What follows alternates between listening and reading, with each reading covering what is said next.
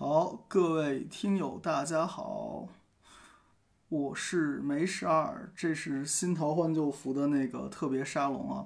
那个这一期呢，我叫来了，呃，我们那个很可爱的悟空，来，悟空跟大家打个招呼。大家好，我是大家好，我是悟空，就电影学口嗨学生。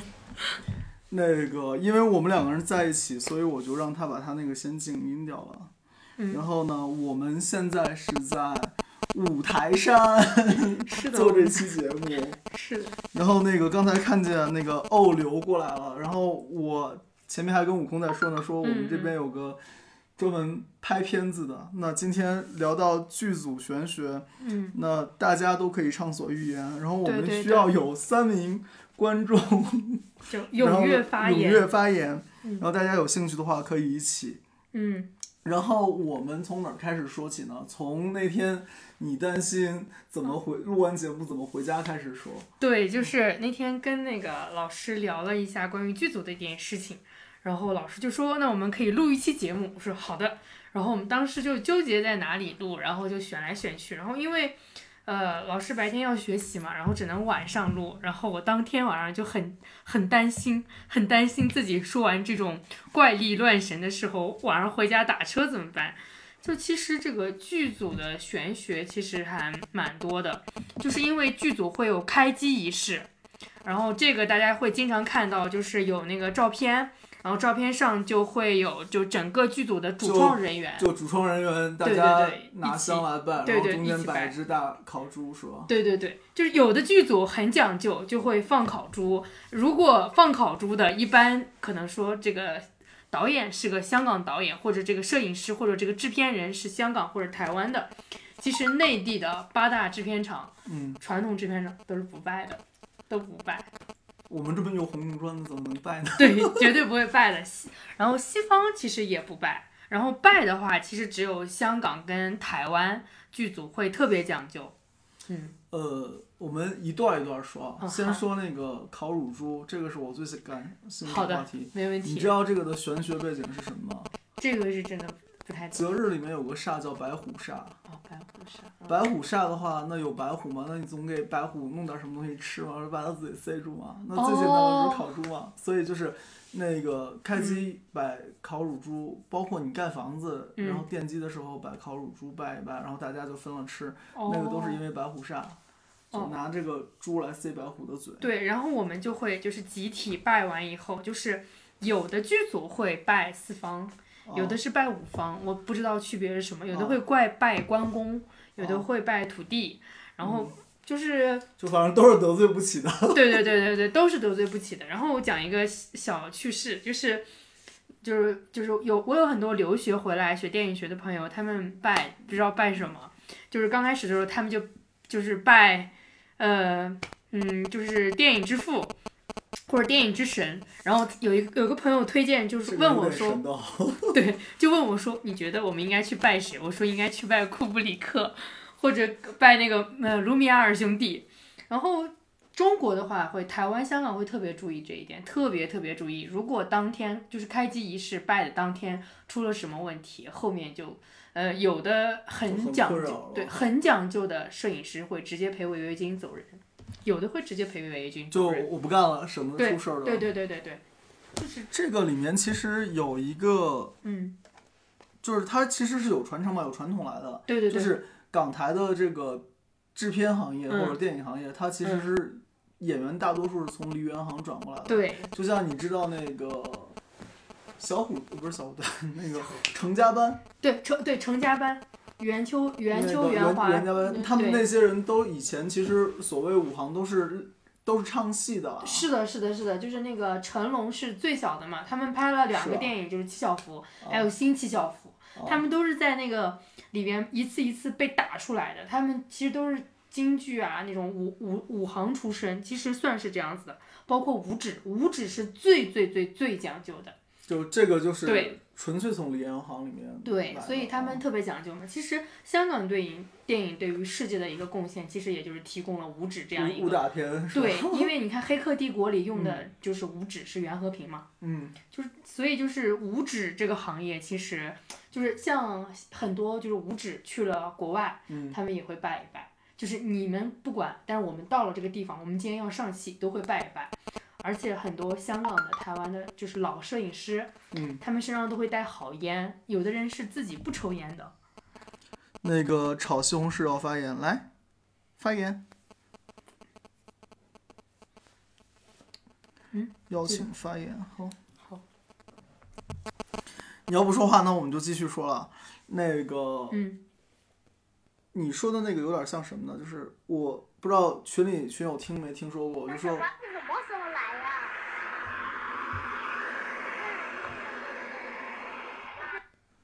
那个，我群里面应该讲过，就是说我有朋友拜土地嘛，嗯。然后随便包里面会有土地金的，嗯嗯。然后呢跑去巴黎，结果就是他的钱包被人偷了，嗯嗯。然后现场烧土地金，然后去翻垃圾箱，就把自己的钱包给找回来，证件给找回来了，嗯，真的？吗？钱没找回来，证件找回来了。那那那那那真的很可以，那真的很厉害。所以，所以就是属属于典型的华人走遍世界，就是我们的这套传统，我们其实都会带出去。像那个福建人拜嗯大风祖师，嗯嗯然后呢，就是传到东南亚那边，嗯包括泰国呀什么的，嗯他们还是会拜大风祖师。所以就是在泰国号称最厉害的三三张符，嗯，有一个是佛教的，然后第二个大风祖师其实也还是佛教的。哦，然后一张红颜色的纸头，然后好像前面有有一个什么泰国剧里面还出现了，就是小姑娘高中生包里面随身带的几样东西里面就有那个大风祖师的符，所以就典型的是中国人走到哪里都会把我们自己文化里面的一些文化自信力的对东西、对对对传统的东西、风俗的东西带出去。对，就其实这点就是还是蛮特别的。就其实我主要想一下，就总结一下为什么嗯我们要拜呢？第一个就是因为其实大家每次看开机仪式的时候，我们都哦会拿一个红布把摄像机给摄影机、摄像机给包住。就很多人都会觉得、啊这个为什么呢？就是一个是我觉得第一点就是怕划片，啊，划片就是镜头啊会划掉，因为这个东西很贵嘛，所以包，我觉得这是第一点。嗯第二点就是大家都认为摄影机或者照相机，看见不该看见的东西。没错，你说这个就让我想到什么，就是嗯就是神像开光之前是拿红布包的。对对对，我们然今天看后摄像机到的那个也是对啊，今天看见那个开嗯就是给佛像装藏开光之前，他脸也是蒙住的，对啊对。其实还有一个然后摄像机嘛，就就相当于是个眼睛啊，就是嗯，就其实也也是类似于开光一样。对对对对，第三点是为什么？就是因为红布很醒目，嗯我们一眼就知道整个剧组最贵的东西在哪里。就是这个东西，我很红色，其实就是在包括就是说一色彩般一般情况下，来他是把那个就是包了红布的嗯摄像机放在什么位置啊？最重要的位置。就像神像一样放在正中间是吧？就也不是那么那么哦就放到旁边，就是哦或者是就是一直架在旁边，然后一就是拜完以后，就就举，个例子，就摆张大桌子，然后两个红蜡烛，中间摆只烤乳猪，然后周围是水果点心，对，然后还有那个香炉，香炉对对对对，然后那个要么是左边，要么是右边，有讲究吗？嗯，这个我好像没有太太大的讲究，或者是就直接就是把它立到旁边，就是因为摄影机会 立到旁边，然后包个红布，然后开机仪式完了以后，就会有这个制片人或者摄摄摄摄影师把这个红布拆开，然后一般其实最认真的是制片人，嗯。就是其实呃像他们就会比较懂，然后整嗯。个流程都会有他们操办，包括就是说其实我就说过嘛，那制片人是投钱的人吧？对，就是你你投投钱的、管钱的，比如我剧组发多少盒饭，嗯这个就是全都是我来管嘛。其实内地的你你还管盒饭呢？听到了管啊啊，悟悟空是那个负责发盒饭的没。有，其实其实因为我其实是在大学最多的是哦做编剧，然后其实我们学制片管理的课就是一点点，然后其实都是拿的西方的教程，西方是完全不败的，他们会有一个什么安全会议。我哦，会告诉你们说，我们这个投了哪个哪个保险，我们如果遇到了火灾，什么问题，什么问题，什么问题，我们要怎么去跟国外的这个保险打交道。如果我们遇到了火灾，我们有哪几条安全通道？我们有哪些自救措施？跟中国那种啊，我们就完全不一样感。感觉就是制片人就是项目经理嘛，是是然后要，先开一个那个 kick off meeting，对然后开个安全会，是的。挺好玩其其实就是嗯我们就是就是除了日本的监督嗯是制片人，嗯，是同一个职位嘛，嗯对吧？然后其他国家导演和制片人分开的，对吧？对，导演跟制片人是完全分开的。嗯其实制片人这个职位最早也是从西方传过来的。嗯比如嗯说，我再举一个小例子，比如嗯说剧组里有个导有一个职位叫统筹，我们啊也是没有这个职位，这个职位也是香港、台湾传过来的。啊，其实我们之前就中国的拍统筹片大是啥？是 coordinator 还是什么？就是统筹，就其实就是就是类似于一个，就把我今天所有的事情都给他管理一下，就啊他有点，我觉得他有点就是像一个自由人、活动人，是啊，对，其实就是越小就没人管的他都管。也算是这样子吧。其实其实导演也分很多种。其实我最想讲的，其实有可最大的一个可能，就是因为我们来于那个梨园行，李元航，然后梨园行很多的玄学被带到了就是剧组里边。那我们讲点大家应该或多或少知道的吧？嗯，从哪开始讲？从关公开始讲吧。对关公开三届网网红那个对对对关老爷。今天我们其实有看到前蓝殿，但是没有去拜。对对对维修嘛，那那个庙。就是我还是很想问一下，他为什么叫乾蓝殿里供关公？就是关公有另外一个名字，汉传佛教里面的关公叫伽蓝菩萨，啊，然后说是那个智者大师是天台宗的智者大师说做梦梦见那个嗯。关公来皈依，然后他就给关公受皈依戒了，然后关关公说号称是要护持佛教，就这嗯。么着关公就成了佛教的护法神了。哦。然后但是，但反过来讲，道教里面也有他，哦，这个咱们之前节目说过的，就是道教里面他是儒儒家其实也蛮推儒家也也有他也推忠义嘛，对，也推崇他嘛，对，代表就然后是有关忠义薄关帝云天，庙对，吧？你看，就是三教合我一。我们这么嗯讲，嗯在那个佛教里边，他是护法神；嗯嗯嗯，在道教那边，嗯他是那个雷部的将帅；嗯嗯然后在儒教那边，嗯他是忠忠义的代表，对关帝庙，就是那个就是他做主尊了，其他的里面他不做主尊。对对，我们讲一下所所，以就是三教三界网红。对，那说到关公的话，我知道一个讲究是说梨园行里面，就是你画关公的这个脸谱嘛，嗯嗯嗯，就是要比，就是一般情况下我们看见那个不画在人脸上的关公的脸谱，要多点一颗痣，呃，就是把你和你扮演的做分别。嗯其实这个是避免被附身了，避免就是对对，就是撞邪或者是怎么样。还有一个就会在下巴上打一个叉，是吧？就意味着我不是。关公跟国外的那个啊麦克白两个是我们就是戏剧界的网红，为什么？经常演，经常出事。有一段时麦克间关白也出事，经常会出事，因为里边不啊是有一个女巫诅咒的一个剧情嘛，经常会有人摔断腿啊，怎么怎么，也是很麻烦。关公其实被很多长一段时间经常被禁演，经常被禁演，因为会出事？经常会出事啊。那就前前面像那个谁啊，前面电影里演过关公的有谁啊？我记得呃，有韩庚，韩庚最近啊演了一个、一个、啊一个，还有那个那个那个一个关公，演叶问的那个好像也演过，呃就是甄子丹。甄子丹也演过。你们仔仔细看关公的扮相，一定跟那个是有出入的，一定有出入。而且就是嗯，呃，梨园行也有规矩，就是不能点烟，不能点烟是，不能点烟，就当就是上了脸上上相不能点烟。嗯，而且就是如果你上了关公脸，不能在后台不能跟人说话。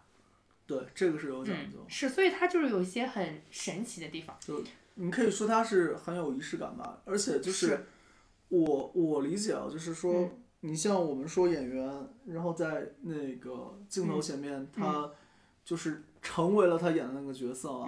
然后就会有所谓走不出来，然后后来有心理障碍，然后后来林正英他其实是就是林正英，大家都啊知道，就是僵尸片嘛，大家啊肯定看过《一眉道长》啊，《僵尸先生》啊啊。我讲一个他的小玄学，他要求，比如说我今天拍完戏了，拍手然后大喊，嗯然后才能散会，就才能这个剧组才能走。那我说一个玄学的东西嗯，好，佛教里面的其实是就是这个嗯是一个手印，哦，这个是催催破那些障碍的东西的。哦，然后你像我教你们念那个心经回退文嘛，嗯，不是愿无有，愿熄灭，拍三下愿掌，回退嘛，就是这个。哦，它其实是个手印来的。是的，其实香港剧组就会特别特别讲究，特别嗯讲究。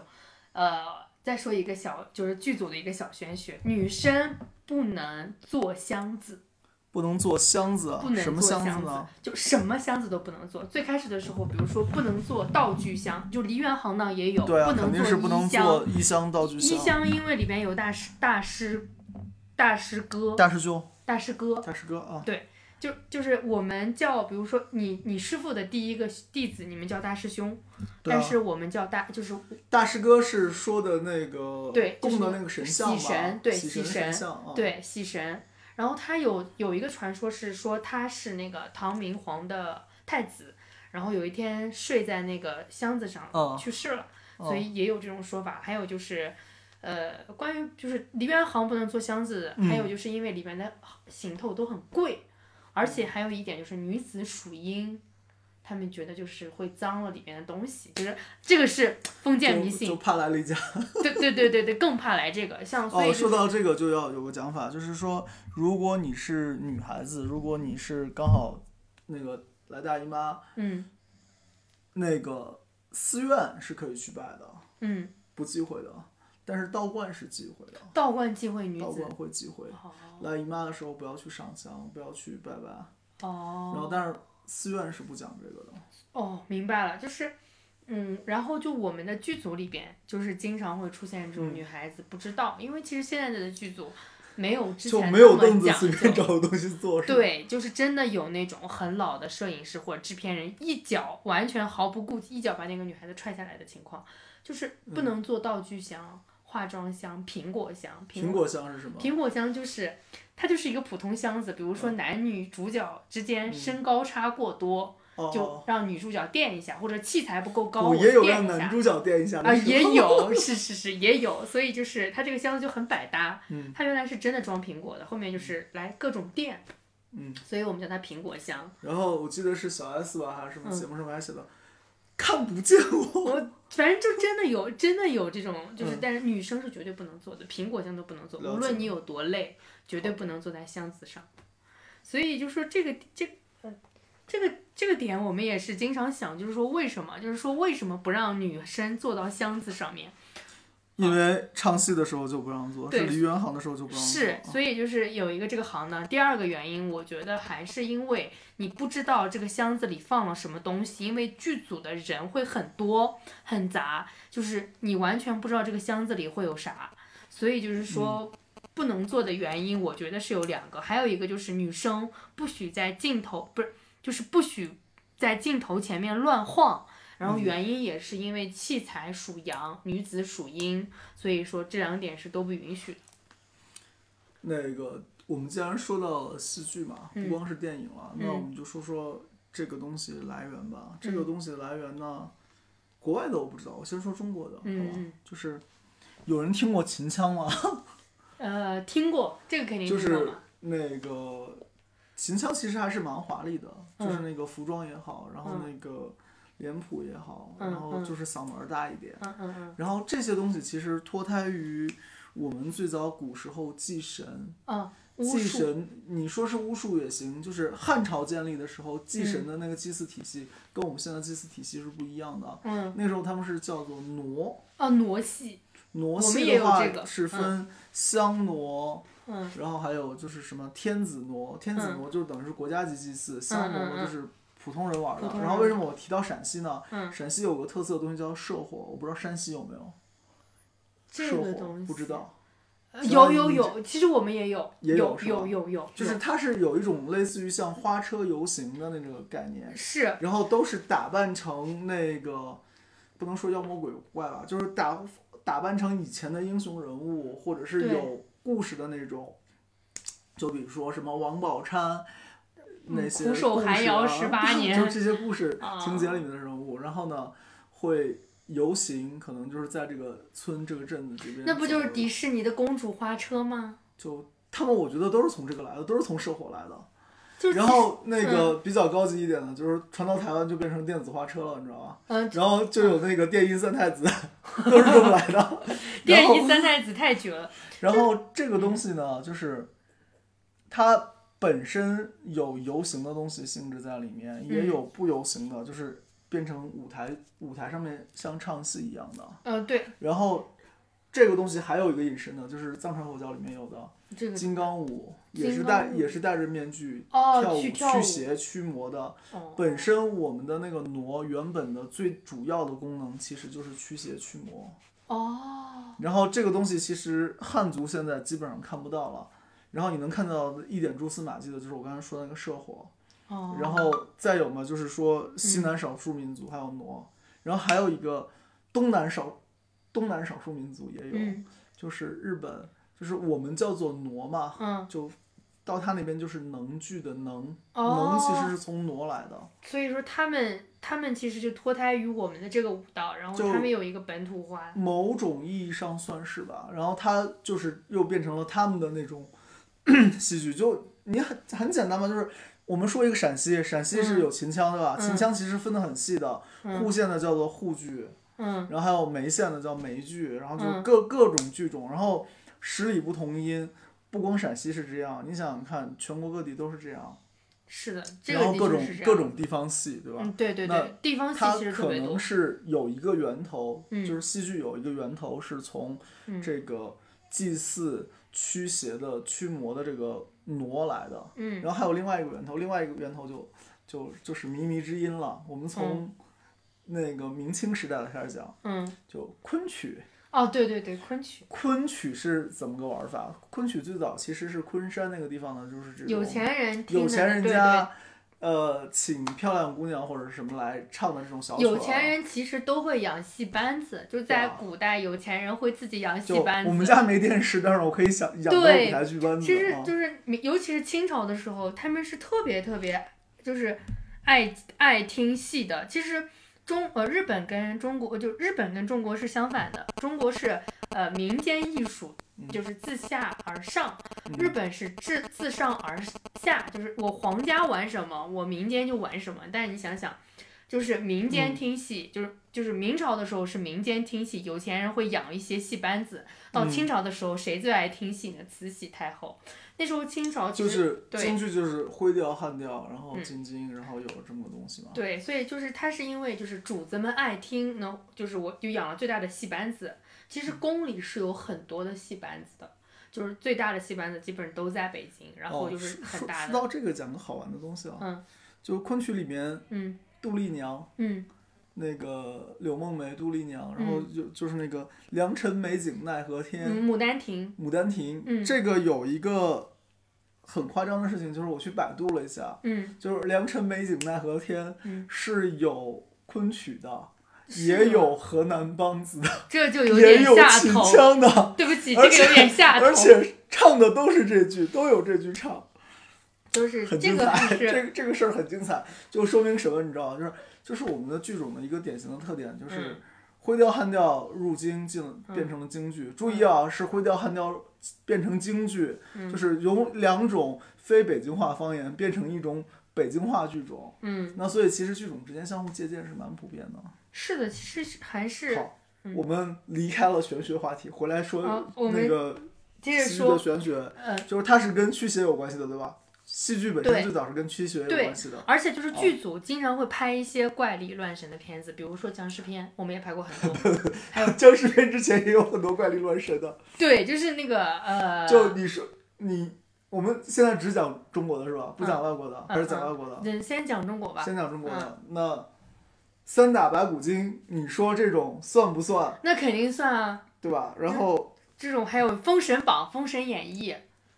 对啊，这这些嗯对，白发就是搬上舞台的话，就是你说戏剧的话，不说电影，嗯，那戏剧里面它其实就已经是这类东西了嘛，对吧？对，所以说像他们扮相就是有很多的要求，就是说你不能照镜子，你扮好像你不能照镜子，不能对着镜子说话。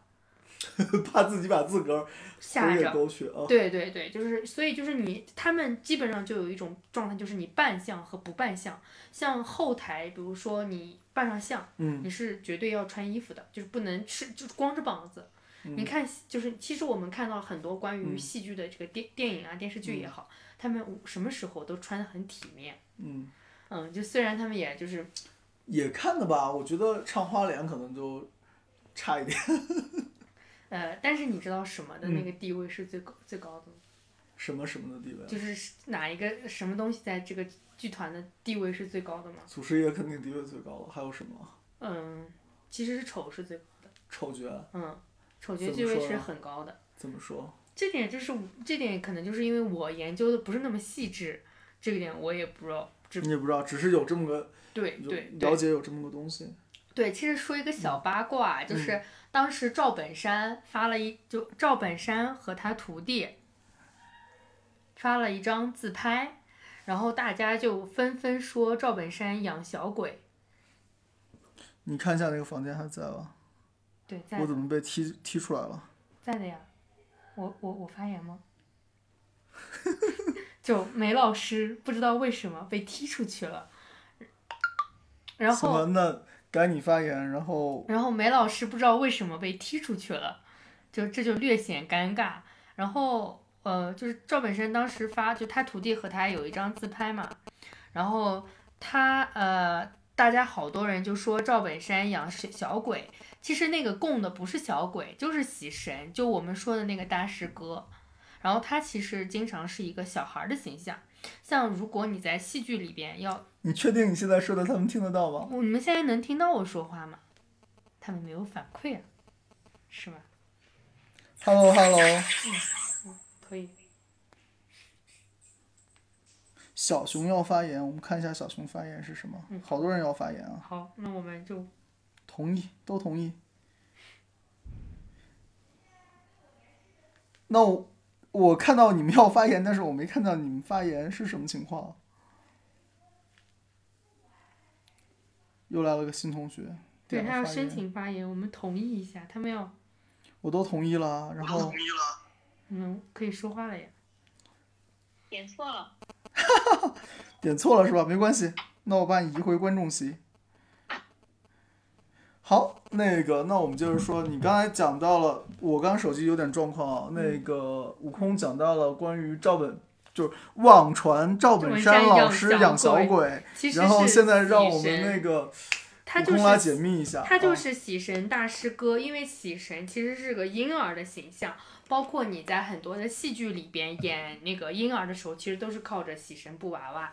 就抱的那个布娃娃就是喜神是吧？，对，而且就是为嗯什么也是，就是他这个小孩形象，还有就是当时供戏剧，就是就请戏剧去唱的，都是都是这种，比如说小孩是出生啊，嗯靠的都是吃的娃娃饭，所以他们就供这个喜神。喜神在班子里戏位特别高，小孩出生吃的娃娃饭是什么意思？就是比如说我小孩出生，我请一个戏团来唱歌，哦，懂了，嗯，就是其实就是尤其是像在东北、啊，就他成了客户的象征是吧？对，还有一个就是他在东北，就是就是喜神的地位也很高。为什么？就是因为我们说过很多次虎黄白柳灰，就是他们就是为什么他们去就是把这个供成神？因为其实这个也是他们害怕的东西，因为这几个东西其实祸害东北祸害的很厉害。这里面就有一种 注意啊，惹不起的咱不说了。对对对，就是嗯原来就是很厉害，所以他他们就把他们供成了神嘛。嗯就里边有一种就是说我对自然界的畏惧，然后像比如说一些戏班子嗯晚上睡觉就会让喜神坐在衣箱上，就因为这行头是最贵的嘛，嗯，然后就会让他坐到那儿。就然后来镇守这个是吧？，对，如果有事情了，喜神就会守护这个东西，经常会有喜神跟当地的一些打架，好吧。嗯，第二天可能师兄就受伤了，啊，还真的会。大师哥会受伤的。对，是会受伤，因为也不可能百战百胜啊，他也不是孙悟空啊，好的。孙悟空也会被对吧收拾掉。哦，你说到孙孙悟空，就是、嗯就是中国人最熟悉的孙悟空，就是刘小玲玲童演的嘛。对对对，他们家原本就是演猴戏的。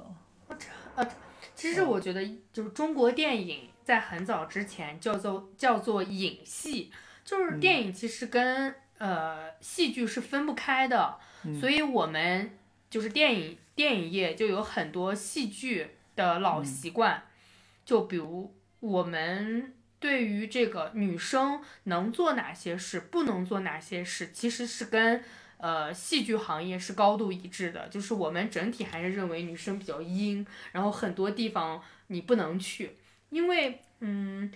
梨园行还好，它其实就是台前台后，台后的规矩会比较多。但是电影呢，它因为它要拍很多实景戏，嗯，它要去很多不同的地方，所以麻烦会比较多。好，那现在你给我们大家来总结一下关于那个叫什么，就是那个各种箱子不能做嗯，的这些规矩吧。就是第第一个，嗯，第一个就是第像一个是不得做人，是吧？对，第一个是绝对不能做人的，第二个就是你不能把那个脚放在那个箱子上，然后去磕这个箱子，绝对不行。然后就是你不能就是赤赤背，这个是绝对不行的，在后面。就因为？对，就是你们唱旦角儿的，就是怎么都得要穿一个内衬大褂，不能随便脱。然后还有那就是你嗯是说的是梅老板吧？梅老板就不能随便脱。绝对不能，就是嗯只要是角儿，其实都不能，旦角绝对不能。还有一个就是扮相不得吃烟，我刚刚说过说过，因为其实烟就像那个香嘛，对，嗯。然后还有就是后台不能张伞，就不能把那个伞打开，你只有上了台才能后台不能装，不能伞。张伞，因为可能是伞同散有有这个原因，我觉得。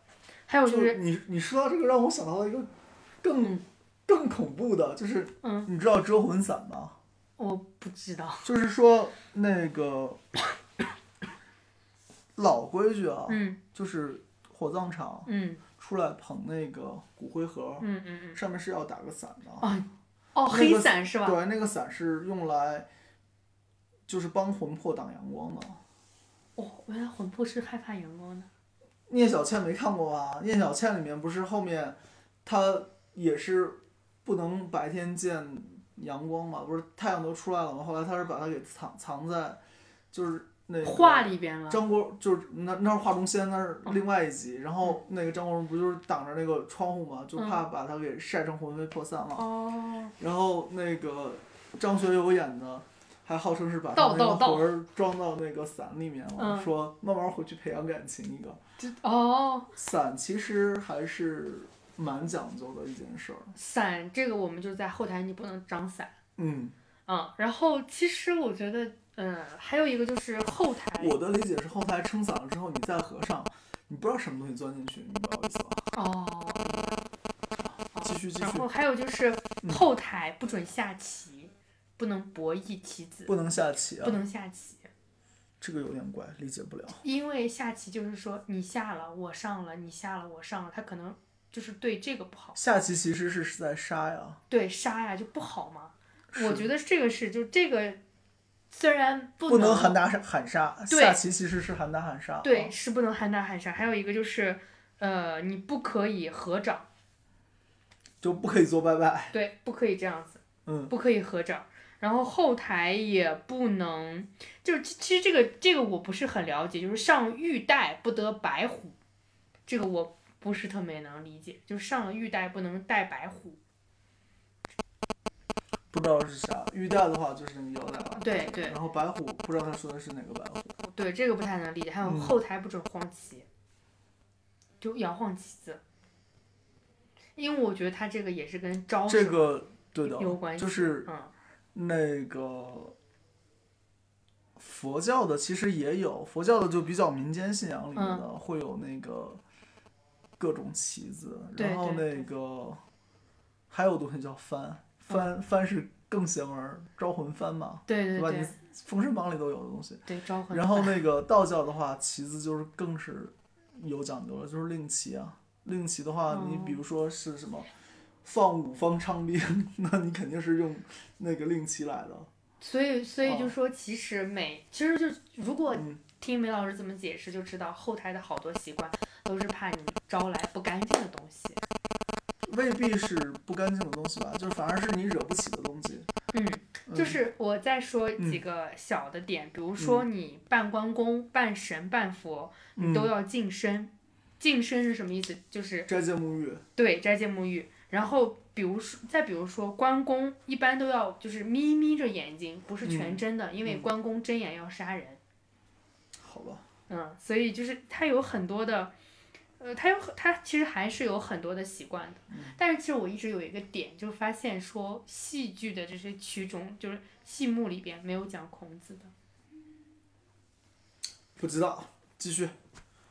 然后我我知道的就是基本是这些了，还有比如说呃，比如说加官、财神、洗尘，不能仰脸，也不能说化好妆，就是跟人说话，或者对着镜子也不能说话，就知道你上完对着镜子说话，这个我说一个点啊，就是、嗯就是这个是老外的了，嗯就是西方的嗯油画，嗯如果是以那个基督教题材的，嗯就比如说讲耶稣的，尤其是耶稣被卖的这个，嗯里面什么犹大呀之类的人，嗯他的那个脸是不能冲着画外的。啊，真的吗？对，基本上就是要么侧脸，要么背脸儿。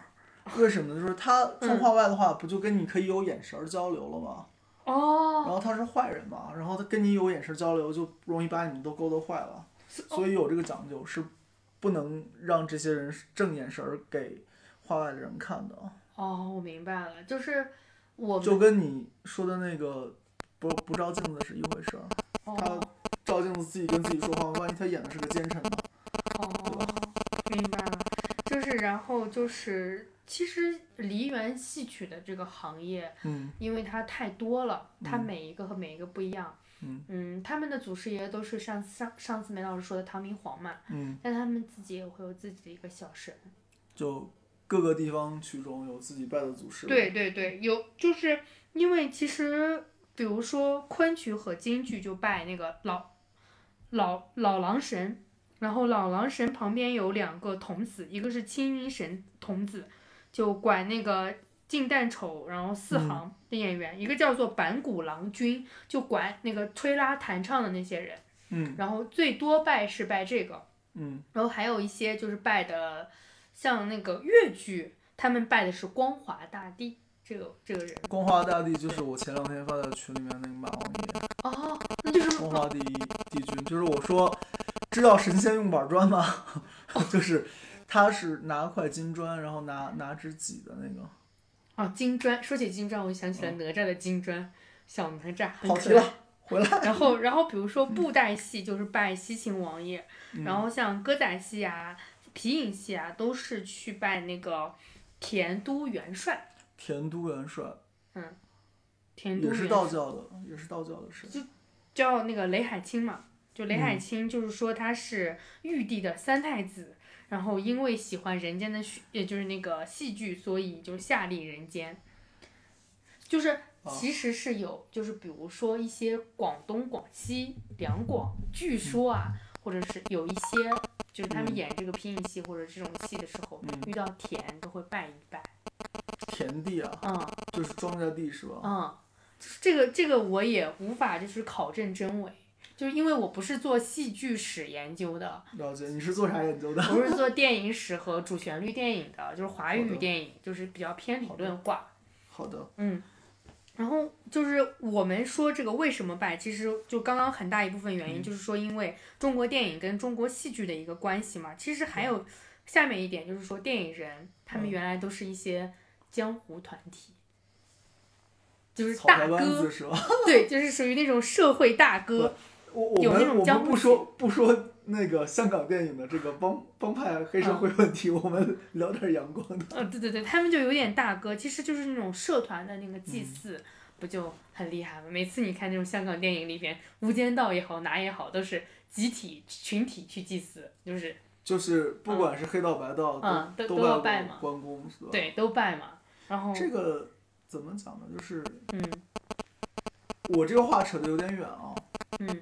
就是学形意拳的嗯，都是拜岳飞，岳飞哦，因为说形意拳拳是岳飞传下来的啊。然后结果是那个徐浩峰拍《笑里藏刀》，嗯。好像是拍《笑里藏刀》，然后呢，当时有纪录片吧，嗯。电影正片我还没看到，我只看了个纪录片儿，然后纪录片里边就有人说这个是不是真的，就嗯有人就说是不是真的两说儿，然后徐浩峰这个话他就不爱听了，他就说，就把这个话拐回来，意思就是，信不信由你，但是人徐家浩都是真的。峰也是个神人，真的是徐浩。峰 他家是他家是有有形意和八卦八卦掌的传承。是的啊，徐浩峰老师呢是这样子的，徐浩峰老师呢很有意思，啊我给大家讲一个他的啊小玄学。啊据说徐浩峰老师有一次从中戏的某某楼一跃而下还没事儿，就他自己本身也对还没事儿，然后他自己这个人很有意思，他真的很喜欢武学。他也是个特别特别讲究的人，就是他跟王家卫嗯拍《一代宗师》拜访了他是一代宗师的五五五指，指，而也是剧本。就是对，就是所以说他里面写了很多话。他有另一部电影叫《师傅》，然后是那个 这个我太熟了。你继续，就是你看过是吗？我我觉得那个电影能背了都。嗯，对，就是那个里边有很多的讲究，然后也很有意思。所以徐浩峰这个人他特别特别的神，特别有意思。又说到武行和电影离不开的事儿了。对，就是拜嘛。就武行其实也是有拜拜的，然后武那个电影行里其实有很多人都是吃斋念佛的，是吧？对，都有很多人是吃斋，因为他们觉得自己是个手艺人，然后嗯每天在卖命。嗯你要替别人嘛，武替啊、打嗯替啊，嗯，其实都很危险的，所以是是他们就是所以说他们基本上有很多人吃斋念佛的，嗯然后像其实有些摄影师啊什么的，他们就叫做自己是赶路人或者借路嗯人，你借人家的路，你不得客气点儿吗？借路人啊，什么嗯意思啊？就是比如说我今天要借你这个路来，就是让我吃口饭，他是拍电影吧？对，拍电影我不是要啊拍这个东西嘛，我啊架着这儿架这个机器借你这个路吃口饭，就是也也会有这种说法或者这种讲就究。就这个地方多说一句啊，就是嗯说，这个话不是我说的，是那个那个李一凡说的，嗯好像是叫李一凡，就是写那个什么十四年捉鬼人的那个人说的，他就是说你照片别瞎拍，哦然后你拍那个阴暗的地方啊，嗯，很可能你提高它的亮度，就看见不该看见的东西了。是的，就是所以说这然后这个如果是说从那个就是心理学角度讲，就是人是擅长把长得像脸的东西都识别成脸的，就嗯包括火星上面的那个大山包，嗯不是我们也识别成脸吗？最早，对然后说是什么金字塔啊这样那的，就是人会去加想象的。但是我们科学点讲，就是我不说你是活在一个真实的世界里，嗯你其实是活在一个你大你有一个脑加工过的世界里。对对对对对，然后那个东西真的存在或者不存在不是重点，嗯是你看到那个存在或者不存在的东西，你自己做出的应激反应对你有影响。对就像针灸一样，我前面去学针灸嘛，嗯我扎针扎在你身上你疼，嗯对你有影响。嗯然后我没扎在你身上，嗯不代表不能让你疼，也能对你有影响。哦就你以为我扎在你身上了，它就可能对你有影响。就像安慰剂，你说安慰剂不治病，安慰剂也能治病。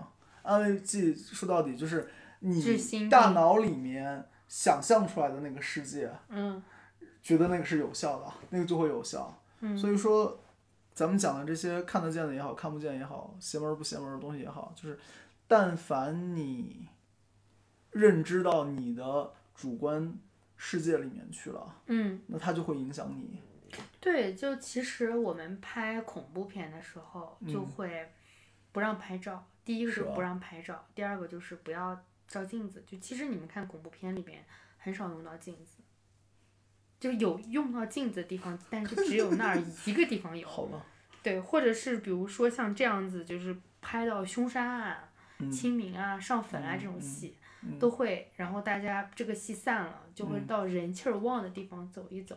就省得真的带这些东西对回回住处，对，就去让你去人气旺的地方玩玩。然后来介绍一下我们现在在的地方。我们在讲这些神道的东西，我们是在五台山的对对对，怀台镇、台怀镇、怀台镇、怀台镇，怀台镇。然后等于是我们在那个，就是五个五个台的正中间儿，然后周围对对对等于是一圈结界，是吧？对对对，所以说这个话就有点，哎，就是感觉自己对被保护。就是我我在说最后一点，就是就是其实就是接着我们刚才嘛，嗯就是香港爱拍鬼怪片，所以我们嗯就说香港的人很注意，因为他们拍的实在太多了，就多到什么地步？他们有一个 TVB 有一个小的综艺，专门拍了一场叫做《片场英灵》的，他们是自己给自己找邪门事儿吧？呃，对，就是那种。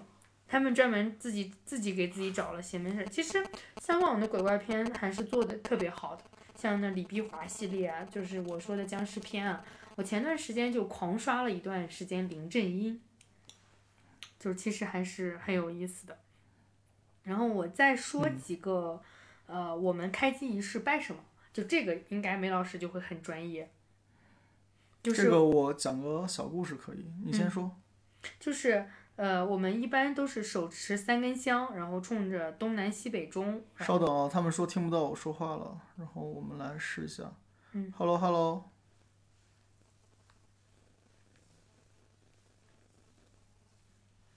举手还是可以听到。刚才好像听不到我说话，现在可以听得到，对吧？我们聊到那个香港的鬼怪片，嗯，你继续。然后就说我们就是说香港的鬼怪片比就做的就是比较成熟了嘛，甚至他们有多会找事儿呢？就给自己 TVB 有一个节目拍了一个片场英灵。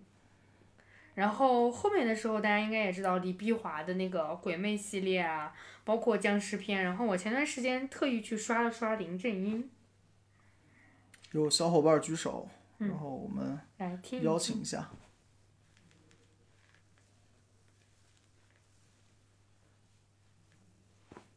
小伙伴。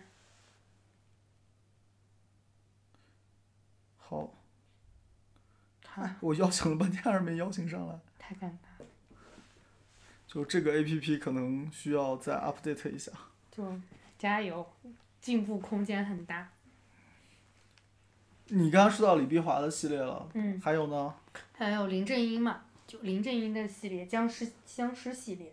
其实僵尸系列我觉得还是蛮有的聊，但是我觉得这个可以放到外延环节。然后我们书归正传，接着说那个开机仪式的问题。就是开机仪式一般都准备点啥？就是就是嗯，呃，就是准备啥，我们刚刚也说过了嘛，香炉啊、水果啊、香啊，然后就是其实讲究一点的剧组都会，嗯比如说我换一个地方，啊我都会再拜一拜，就是不会再那么大拜，但是也会拜一拜，因为其实剧组去的都很多都是深山啊，就就是拍摄场地更换，然后嗯就要换个地方摆了。对对，都要拜一拜的。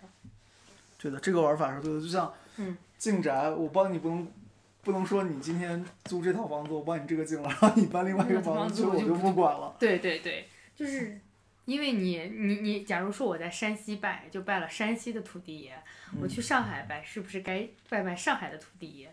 就至少城隍是一个城一个城隍。对啊，是啊。然后我讲一个小趣事，因为我前几天知道自己要做这个呃沙龙，然后我专门去问了一个我做摄影师的朋友，问问他们说开机仪式他们有没有什么事情，然后很有意思。然后他就说他们有一天，呃拜拜完开机以后，香炉没有灭，直接带上车，三十万的车报废了。嗯什么情况？就是讲点具体细节就是开机仪式过后，啊不是把香就插到香炉里面，啊！你要把这个东西带走呀。就他其实是请了神，然后人家神来了，来了然后香香炉走了是吗？对，然后就车没了，车没了，你讲讲具体他车到底是出什么状况？就是他们把香炉就直接啊搬到车上了，啊然后香呢没有灭，啊，直接就就是因为车东西又盖的很着了是吧多，着了，好吧，是不是很优秀？所以说，如果说那个剧组的开机仪式要注意什么，就是一定要注意明火。就是所以说这个一还蛮有意思的，然后我再讲几个我朋友遇到的小、嗯。小小事情吧，就是嗯。是这样子的，因为我有我我们的朋友就会嗯。就是其实还是觉得电影是一个外来舶来品嘛，都会想去国外镀层金，嗯。然后基本上就有那种大学和硕士都在国外学的，然后他们是不拜的嘛，嗯。然后呃因为不拜就不讲究嘛，然后就会遇到一些比较摩擦的事情，比如说他的男主角莫名其妙摔断了腿，太好了，然后这太狠了。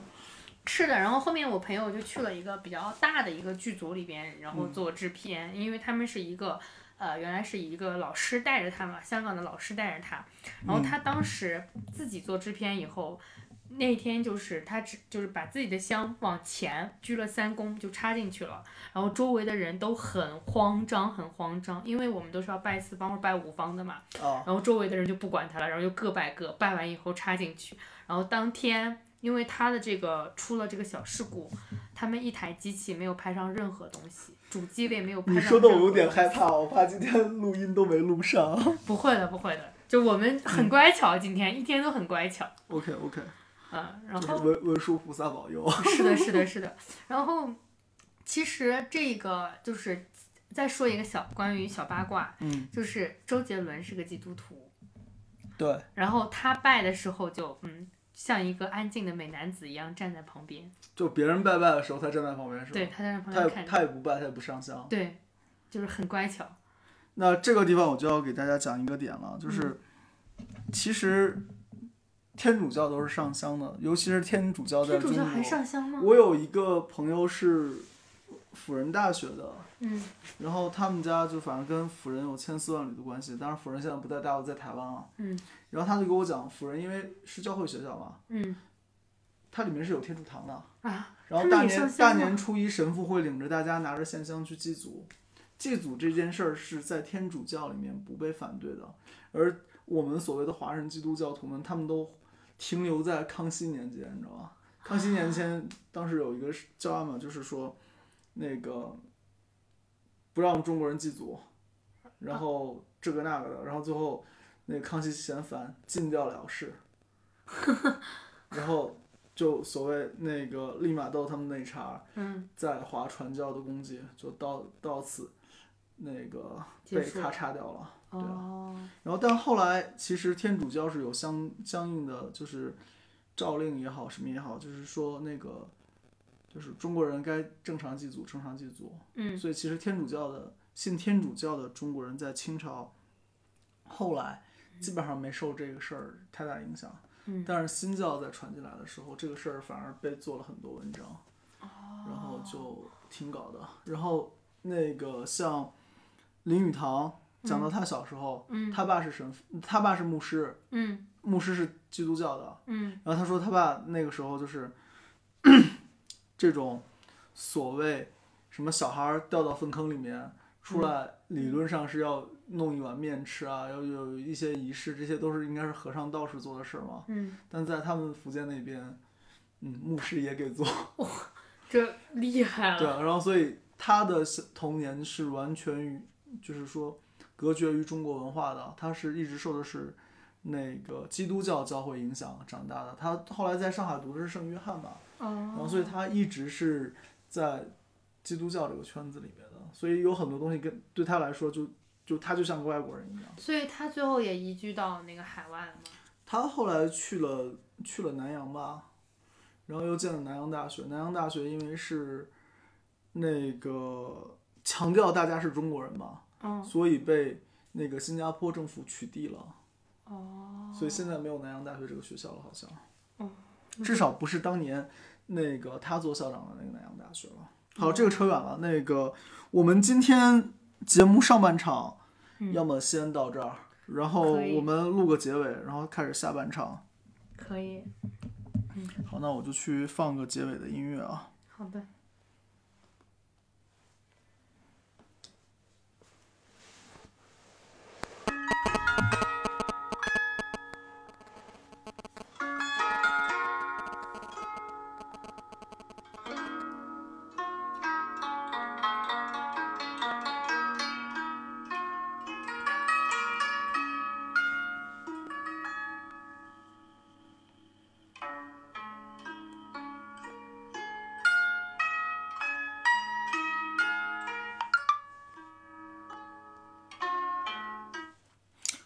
我们今天上半场的节目就那个到这儿，然后大家稍等一下，我来录下半场。